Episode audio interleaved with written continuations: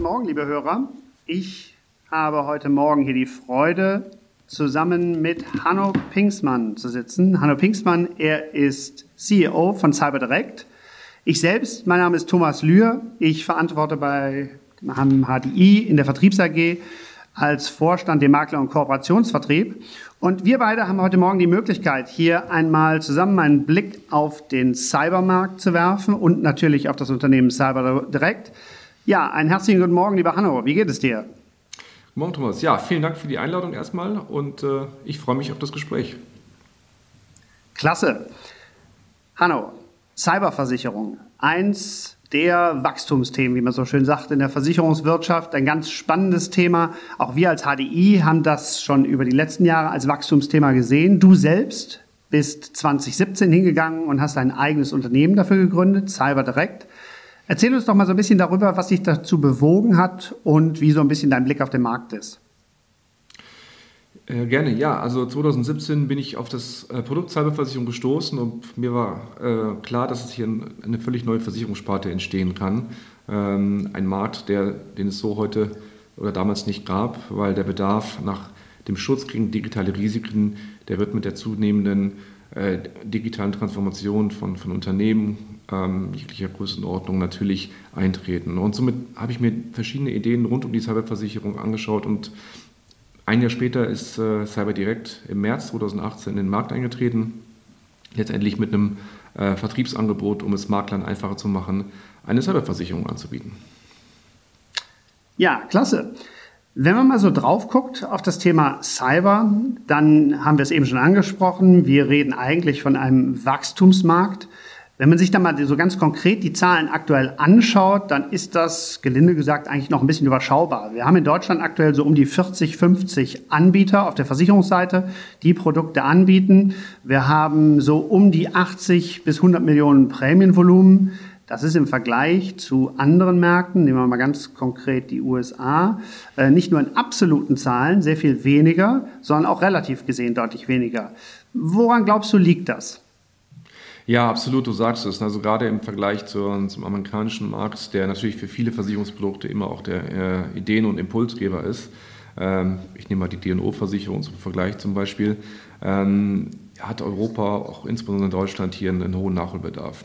Ich glaube, es ist eine Mischung aus verschiedenen ähm, äh, Gründen. Die mhm. Amerikaner haben seit über zehn Jahren einen sehr, sehr scharfen Datenschutz, äh, der nicht nur durch Gesetze, sondern auch durch Rechtsprechung natürlich Unternehmen äh, in, vor ganz andere Haftungsrisiken stellt.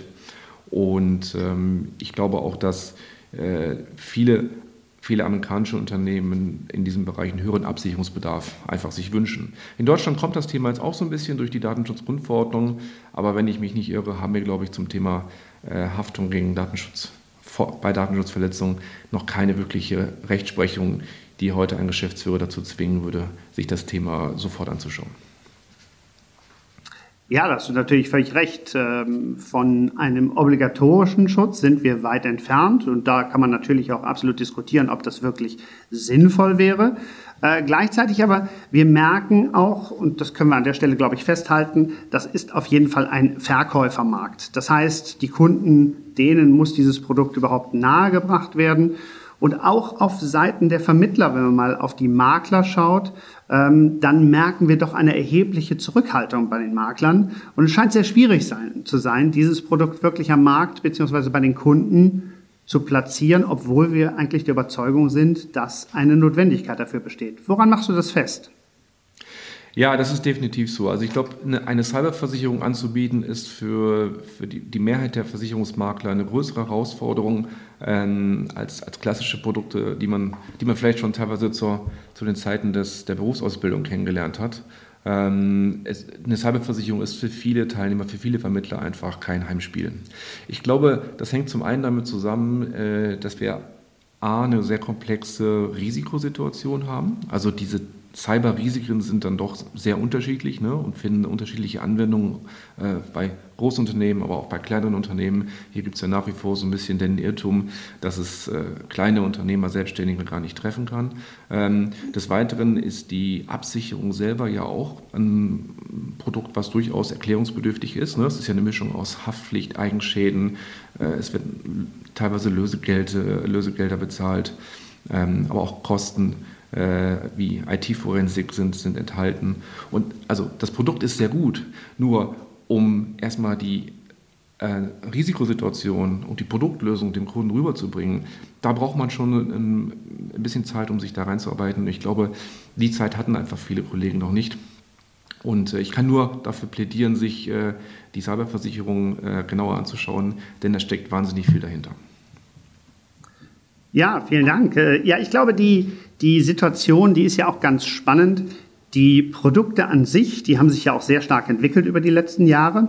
Und wenn man mal genau drauf schaut, dann ist es ja auch so, dass gar nicht so sehr die geldliche Ersatzleistung zunächst einmal im Vordergrund steht. Das kann zwar noch dazukommen, aber ganz wesentlich oder die häufigsten Fälle, da ist es ja so, dass Daten nicht mehr zugänglich sind, zum Beispiel durch Hackerangriffe. Und dann brauchen die Leute eigentlich unmittelbar Unterstützung. Und jeder, der mal betroffen war von so etwas, der kann schon ein Lied davon singen, wie wichtig das ist, wirklich professionelle Unterstützung zu bekommen. Also da ist eine Menge gemacht worden über die Jahre. Äh, und trotzdem sehen wir immer noch die Diskussion im Markt, ist es eigentlich wichtiger, sich per Versicherung dagegen zu schützen oder ist es wichtiger, sich über die IT selbst abzusichern? Ja, das ist natürlich ein Diskussionspunkt. Wie siehst du das? Also ich habe da eine sehr klare Meinung zu. Ich meine, wir sind jetzt seit äh, drei Jahren auf dem Markt und machen seitdem nichts anderes, als äh, äh, unsere eigenen Kunden mit Cyberversicherungsschutz auszustatten und momentan über 1000 Maklern dabei zu helfen, selber in den Markt einzutreten oder für ihre Kunden die, die passende Deckung anzubieten. Ähm, meine Meinung ist, diese Diskussion ist überflüssig, denn sie stellt sich ja auch nicht bei der Kfz-Versicherung. Ne, du überlegst ja auch nicht, nehme ich noch den Spurassistenten und noch die Seitenairbags hinzu und dann kann ich an der sparen. Ja? Das ist ja so, vielleicht ein bisschen überspitzt das Beispiel, aber nicht weit hergeholt. Auch bei der Feuerversicherung überlegst du dir auch nicht, ob du entweder Brandschutzmaßnahmen ähm, äh, du dahin investierst oder in, das, in den eigentlichen Versicherungsschutz. Also ich glaube, das abzuwägen, dass IT-Sicherheitsinvestitionen und ähm, ein Versicherungsschutz gegen, gegen IT-Risiken ähm, sich substituieren können, das ist ein vollkommen falscher Gedankengang. Und ich würde sogar sagen, diese beiden Maßnahmen sind hochkomplementär. Denn ohne adäquaten äh, IT-Sicherheitsstandard werden zukünftig viele Kunden auch gar keinen passenden Versicherungsschutz mehr finden. Ja, ich glaube, das ist eine sehr spannende Sicht, aber absolut nachvollziehbar. Ähm, wie ist denn dein Blick sozusagen auf die Makler selbst? Wir, wir sehen heute, dass es sicherlich schon heute Makler gibt und da gibt es schon einige von, die dieses Thema ganz konsequent in den Markt hineintragen. Andererseits ist die Anzahl derer eben doch noch relativ als gering anzusehen. Und wir hören regelmäßig in Diskussionen, dass sich die Makler auch ein wenig schwer tun. Das ist jetzt sehr pauschal gesagt, aber ähm, wir hören das immer wieder, dass die Leute eine gewisse Sorge haben, im Beratungsgespräch schlicht und einfach mit IT-Problemen konfrontiert zu werden, die sie so eigentlich nicht wirklich beherrschen oder denen sie so noch nicht begegnet sind. Ähm, was ist denn sozusagen dein Tipp an dieser Stelle? Ja, also ich kann dir zustimmen, es gibt einige Makler, die haben sich das Thema sehr früh, die sich dem Thema angenommen äh, und sind sehr erfolgreich im Vertrieb von Cyberversicherung. Viele davon ähm, auch sind bei uns auf der Plattform aktiv. Ähm, und man muss dazu aber nicht notwendigerweise einen großen Background im Bereich IT oder in der technischen Versicherung haben, weil es ist und bleibt ein Versicherungsprodukt. Natürlich versichern wir hier IT-Risiken, aber der Kunde braucht Orientierung äh, bei der passenden Deckung, ja, bei, den, ähm, bei, der, bei der Auswahl des passenden Tarifs. Und letztendlich muss er auch einen Partner haben, äh, mit dem er quasi dann äh, die, die IT-Sicherheitsanforderungen, die er zwangsweise erfüllen muss, um in die Deckung zu kommen, letztendlich dann im Rahmen der Risikoerfassung zum Versicherer trägt. Jetzt kann es natürlich kommen, dass der Kunde nicht nur mit dem Geschäftsführer darüber spricht, sondern auch mit dem externen IT-Dienstleister ne, oder dem IT-Leiter des Unternehmens. Der, und diese Klientel ist natürlich naturgegeben vielleicht erstmal ein bisschen reserviert gegenüber dem Produkt der Cyberversicherung, weil es letztendlich so augenscheinlich auf den ersten Blick die eigene Arbeitsleistung, ne, die, eigene, äh, die eigene Leistung in Frage stellt.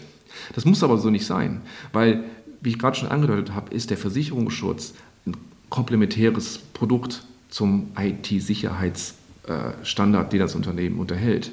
Denn es gibt zum einen, das ist das wichtigste Argument, das muss jeder Makler ähm, im Gepäck haben, es gibt immer ein Restrisiko. Ja?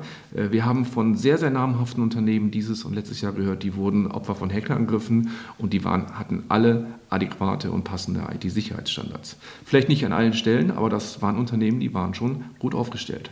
Und zweitens ist es so, dass um dieses Restrisiko abzusichern, braucht man die, äh, die Versicherung, weil kein IT-Leiter möchte 100% Verantwortung dafür übernehmen, dass im Unternehmen nichts passiert. Das ist allein schon dadurch ausgeschlossen, dass heutzutage 50% aller Cyberangriffe letztendlich durch Fehler von Mitarbeitern zustande kommen. Also, dass ein Mitarbeiter im entscheidenden Moment auf den falschen Link klickt oder einen Anhang öffnet. Und letztendlich, ich weiß nicht, ob ich wieder mal so eine, so eine, kleine Metapher hier verwenden darf, aber äh, wenn wir nochmal den Vergleich zur Feuerversicherung ziehen, wenn ein Geschäftsführer für ein Unternehmen eine Feuerversicherung abschließt, dann holt er jetzt ins Gespräch für die, äh, für die Versicherungsberatung auch die Werksfeuerwehr nicht hinzu oder bittet um Erlaubnis, ob diese Versicherung letztendlich abgeschlossen werden soll. Ich glaube, wir müssen ja einfach so ein bisschen uns trennen ähm, von, den, von den Maßstäben, mit denen teilweise hier Entscheidungen bemessen werden oder Entscheidungen begründet werden. Ich glaube, eine Versicherung gegen Hackerangriffe ist im, äh, im Jahr 2021 so selbstverständlich wie eine Betriebshaftpflicht oder eine Transportversicherung. Und die stellt nach meiner Kenntnis ja auch niemand in Frage. Also es waren gute und spannende Vergleiche und äh, ich glaube, das klingt doch schon mal ganz ermunternd, auch für alle Vermittler, für alle Makler draußen äh, im Markt, die sich mit diesem Thema näher beschäftigen wollen und die dem Ganzen gegenüber noch ein wenig Respekt entgegenbringen. Ähm, ein wesentlicher Teil, um das Ganze den Kunden auch näher zu bringen und wirklich um aufzuzeigen, welche Gefahren da draußen lauern, sind ja die Schadenfälle. Und mhm. da gibt's ja eine erhebliche Anzahl an Schadenfällen, die für viele Kunden gar nicht sichtbar sind, weil sie sozusagen nie an die Öffentlichkeit gespült werden. Andere Fälle gibt's dagegen und wir hatten gerade erst vor kurzem das Thema Microsoft, ähm, wo also eine Sicherheitslücke im System vorhanden war, die entsprechende Spannungen hervorgerufen haben. Und das ist noch gelinde gesagt. Also da sind, haben sich erhebliche Gefahren für die Nutzer offenbart, Hackerangriffen ausgesetzt zu sein. Solche Dinge sind ja auch sehr wichtig, um den Leuten mal aufzuzeigen, wie die Risikolage genau sich darstellt. Absolut. Also die, ich denke, die Microsoft Exchange äh, Problematik, die ja Anfang März begonnen hat, war ein sehr, sehr wichtiger Impuls, ein, ein Wachrütteln für viele Unternehmen. Weil wenn man sich mal anguckt, welche welche Unternehmen sind denn das, die einen lokalen Exchange-Server betreiben ne, und den selbstverständlich auch äh, durch das Patchen von Updates regelmäßig up-to-date halten? Das ist der typische mittelständische Unternehmer. Ich sage mal so, äh, beginnt vielleicht so ab 30, 40 Mitarbeitern. Und äh, warum hat er den Exchange-Server noch lokal und nutzt vielleicht nicht die, die Cloud-Lösung? Weil man sich in der Vergangenheit damit sicherer gefühlt hat. Was ist jetzt passiert? Ähm, es gab eine, eine, eine Schwachstelle, die war ganz wenigen äh, ähm, Spezialisten äh, ähm, schon Anfang, Anfang Januar bekannt und die sollte auch ganz gezielt ausgenutzt werden von, von Cyberkriminellen aber nicht um deutsche Unternehmen damit äh, zu erpressen, sondern um letztendlich Regierungsorganisationen oder regierungsnahe Unternehmen in den USA auszuspionieren. Und als Microsoft diese Schwachstelle letztendlich öffentlich gemacht hat und den dazugehörigen Patch, ging das auf einmal sehr schnell. Dann hat diese ähm, chinesische, äh, sagen wir so, Angreifer äh, Truppe, äh, die die, die, die, die, äh, die Informationen schon zunächst hatte, entschieden, relativ schnell Schadsoftware auf alle Exchange-Server zu verteilen, die übers Internet erreichbar gewesen sind. Und somit hat quasi fast jeder äh, Kunde, der einen, einen Exchange-Server betreibt, letztendlich äh, ein sehr, sehr konkretes Bedrohungsszenario, nämlich er musste überprüfen, habe ich auch die sogenannten Hintertüren auf meinem Rechner. Und hier kann man mal letztendlich sehr einfach auch die Leistung einer Cyberversicherung erklären. Ne? Also es gibt, es gibt einen, einen Vorfall, ich bin zu hoher Wahrscheinlichkeit davon betroffen und ich muss jetzt relativ schnell überprüfen lassen, ähm, was dahinter sich verbirgt. Und hier, selbst in diesem Verdachtsfall, es ist noch gar nichts passiert, aber im konkreten Verdacht kann man ja die Leistung der Cyberversicherung ähm, in Anspruch nehmen. Und hier kommen viele, viele Faktoren einfach letztendlich zum Tragen. Ne? Ich bin betroffen, obwohl ich davon ausgegangen bin, dass es mich bisher nicht, ne, äh, dass ich mich gut geschützt habe, dass ich zu klein bin. Ne? Es war eine ungezielte, eine gestreute äh, Attacke und letztendlich, ich brauche Hilfe durch einen Spezialisten, um letztendlich auch sicherzugehen, dass hier nichts passiert. Und jeder Geschäftsführer, jeder Vorstand, der diese Entscheidung letztendlich vertagt hat oder nicht ernst genommen hat, der steht meiner Meinung nach mit einem Bein selber in der, in der, in der Haftung. Denn wenn hieraus sich Folgeschäden fürs Unternehmen oder die, die Kundendaten, äh, die das Unternehmen verarbeitet, ergeben, dann muss man letztendlich auch die Verantwortung dafür tragen. Ja, das ist offensichtlich ein sehr gutes Beispiel für eine Risikolage, die eben auch sozusagen für Endkunden zunächst mal nicht wirklich transparent ist und wogegen man besser zumindest versichert ist. Ähm, du hast eben das Stichwort Größe gebracht. Ähm, ich habe mhm. zuletzt gelesen, dass die, die großen Versicherer, also die, die großen Unternehmen, muss man sagen, die großen Unternehmen im Markt, Stichwort DAX-Unternehmen zum Beispiel, eigentlich alle Cyberversicherungen besitzen und abgeschlossen haben. Dass das Problem also sehr viel größer im Mittelstand äh, zu sehen ist, weil dort eben wenig Durchdringung ist. Das äh, lässt ja auch alleine schon dieses eben angesprochene Prämienvolumen vermuten. Wie ist dein Blick darauf? Ja, ich gehe auch davon aus, dass wir da so eher so eine zwei- bis drei Klassengesellschaft im Markt haben, dass die großen Unternehmen, gerade getrieben durch Compliance, durch die Aufsichtsräte oder durch auch die internationale Exponierung noch viel, schon viel früher äh, sich gegen Cyberattacken gerüstet haben und entsprechend auch investiert haben, insbesondere auch der Finanzsektor. Und im Mittelstand haben wir wirklich ähm, Unternehmen, die ebenso ähm, hoch vernetzt sind, ne, ähm, von, von digitalen Prozessen oder von Lieferketten äh, abhängig sind und letztendlich aber diese Investitionen bisher nicht leisten konnten. Und äh, die, davon gibt es in Deutschland verhältnismäßig viele. Äh, der Mittelstand ist eine sehr, sehr breite Basis, äh, das Rückgrat der deutschen Wirtschaft, wie man sagt. Und dieser Mittelstand steht natürlich im Fokus von Cyberattacken, weil letztendlich hier die Wahrscheinlichkeit dass man als Angreifer irgendwo reinkommt mit einfachsten Methoden, viel höher ist als bei einem großen Industriekonzern. Und ich möchte einfach sagen, dass wir in der Vergangenheit da jetzt ja auch schon äh, auch höhere Schadenszahlen gesehen haben und es ist leider davon auszugehen, dass sich dieser Trend fortsetzen wird. Übrigens die Dreiklassengesellschaft habe ich gesagt, weil wir haben unterhalb des Mittelstands auch noch den KMU-Bereich von Unternehmen, die letztendlich nur, nur mit einfachsten Sicherheitsmitteln oder Prävention arbeiten können. Und diese Unternehmen, ähm, dort sehen wir bisher die geringste Penetration von Durchdringung von, von Cyberversicherungsschutz. Ähm, und hier halte ich einfach den Handlungsbedarf für, für ja, sehr offenkundig, dass äh, die Vermittler ihren Kunden auf diese, auf diese Risiken, auf diese Anfälligkeit hinweisen müssen. Wenn wir jetzt mal einen Blick in die Zukunft werfen und schauen, wie geht es eigentlich weiter? Ich glaube, wir sind uns einig, ähm, der Markt, der liegt sozusagen offen vor den Füßen für eigentlich alle Vermittler, für die Versicherer. Mhm. Ähm, alle sind davon überzeugt, dass eine Notwendigkeit für eine solche Absicherung immens wichtig ist. Wenn man mal auf die Produkte schaut, dann haben die Produkte ja über die letzten Jahre ähm, deutliche Veränderungen verzeichnen können, sowohl bei den Ausprägungen in den Wordings als auch bei den Serviceleistungen, die dort vorgehalten wurden. Ähm, das Spannende ist, was man jetzt sieht, zurzeit steigen die Schäden an, deutlich an. Und äh, es gibt schon wieder Versicherer, die sich aus einigen Aspekten beziehungsweise Segmenten von Risiken zurückziehen. So hat ein äh, Mitbewerber äh, zum Beispiel erst kürzlich verkündet, dass er Risiken, die über Ransomware entstehen, nicht mehr absichern wollen in Zukunft. Wie ist da deine Einschätzung, wie der Markt sich dort bewegen wird?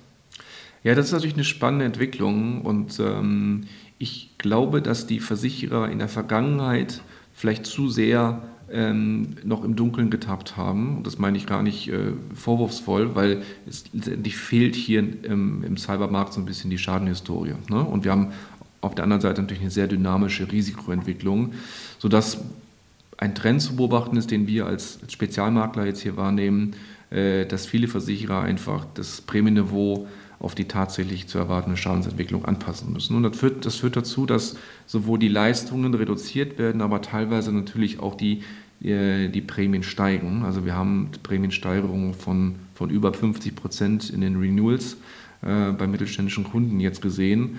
Und ich glaube, dass wir in dem Bereich vielleicht eher auch auf, das, auf ein gesundes und nachhaltiges Prämienniveau letztendlich kommen, ähm, weil die Schäden sind da und die Schadensentwicklung, gerade das, was im ersten Quartal mit Microsoft Exchange passiert ist, das ist ja in den Statistiken vom letzten Jahr noch gar nicht berücksichtigt. Also ich denke, der Markt wird äh, etwas härter.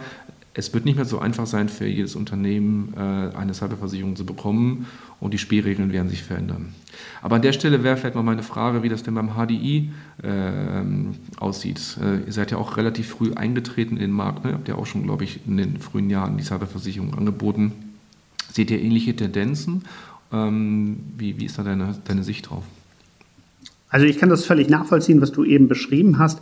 Ja, es ist richtig. Wir sind ja auch schon ganz früh als HDI in den Markt gegangen und haben dieses Feld, dieses Thema als Kernfeld für uns definiert.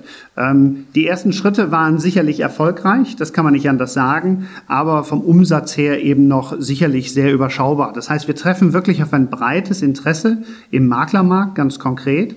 Ähm, aber wie gesagt, die Bereitschaft ist noch nicht wirklich da, regelmäßig Geschäft zu machen. Und das ist etwas, woran wir arbeiten. Wir haben auch unser Produkt Stück für Stück weiterentwickelt. Und äh, ich glaube, wir sind da schon oder schwimmen da schon ganz vorne mit in der Ausprägung äh, des Produktes. Ähm, wir, das kann man offen ansprechen an der Stelle, wir werden immer angesprochen, warum wir vielleicht ein paar Fragen mehr stellen als so manch anderer Konkurrent im Markt. Das stimmt.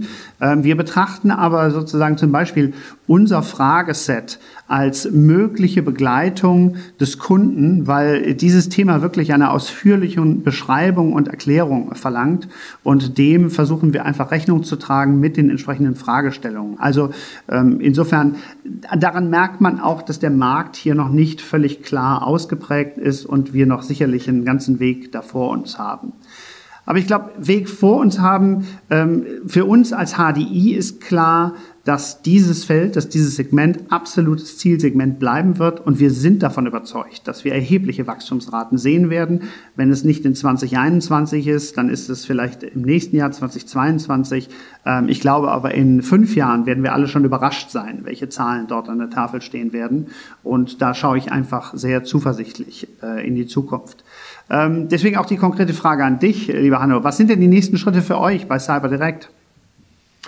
Naja, wir sind ja zunächst als, als Plattform in den Markt eingetreten. Ne? Also das Plattformmodell ist ja einfach äh, äh, der klassische Ansatz, dass man Anfrag, äh, Nachfrager und Anbieter zusammenbringt. Äh, und das machen wir heutzutage mit, äh, klar, über, über ein digitales Angebot, ne? über, über momentan 14 Tarife ähm, und möchten das natürlich weiter ausbauen. Das heißt, die Plattform wird größer werden. Ähm, wir werden auch angrenzende europäische Länder hiermit hinzunehmen und vor allen Dingen werden wir auch das Präventionsangebot weiter ausbauen. Denn du musst ja den Anreiz geben, äh, dass sowohl der Makler als auch der Versicherer sich wohlfühlt auf deiner Plattform.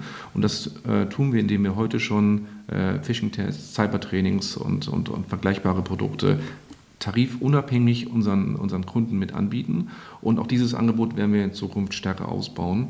Und ich gehe davon aus, dass die, die Nachfrageschub, den wir jetzt gesehen haben in den letzten äh, neun Monaten seit dem sagen wir so seit dem Ausbruch der Corona-Pandemie, ähm, dass der sich weiter fortsetzen wird. Also die Wachstumsdynamik ist gerade sehr, sehr eindrucksvoll und ähm, ich gehe davon aus, dass sich das auch weiter durchschlagen wird, ähm, denn letztendlich muss man nur einen Makler aktivieren, einen weiteren Makler aktivieren, um letztendlich zukünftig äh, weitere 100 bis 200 Policen über diesen Kanal abzuschließen. Und deshalb äh, gehe ich davon aus, dass es jetzt auch sehr sprunghaft sich fortsetzen wird.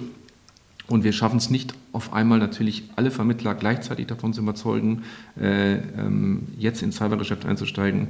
Aber der, der, die Meinung wandelt sich, ja, auch die, ich glaube, die Scheu vor diesem Produkt nimmt Schritt für Schritt ab, insbesondere weil viele Versicherungsmakler und auch Vermittler immer mehr die Einschläge im näheren Umfeld sehen, ja, sowohl im Kundenportfolio als auch im Kollegenkreis oder sei es nur in der Region, wenn ein entsprechendes Unternehmen betroffen ist. Und ich glaube, das wird den Markt weiter ähm, äh, in der Entwicklung äh, bestärken. Und äh, deshalb glaube ich nicht, dass wir an Geschwindigkeit, aber auch nicht an Schadensdramatik äh, irgendeinen Rückgang in, äh, in die Vergangenheit sehen werden. Ja, lieber Hanno, also mich freut, dass du da weiter optimistisch bist und eben auch wirklich über Erfolg berichten kannst, den ihr ganz konkret mit CyberDirect habt. Ähm, ich teile die, diesen Optimismus zu 100 Prozent. Wir als HDI, wir werden auf jeden Fall auch weiterhin daran arbeiten, dass dieses Thema Stück für Stück weiter in den Markt kommt. Lieber Hanno, ich bedanke mich ganz herzlich für unser Gespräch hier heute Morgen. Ich glaube, das waren sehr interessante Einblicke in den Cybermarkt und ich wünsche euch weiterhin viel Erfolg. Vielen Dank, Thomas, und ich freue mich auf die weitere Zusammenarbeit und äh, vielen Dank für die Einladung.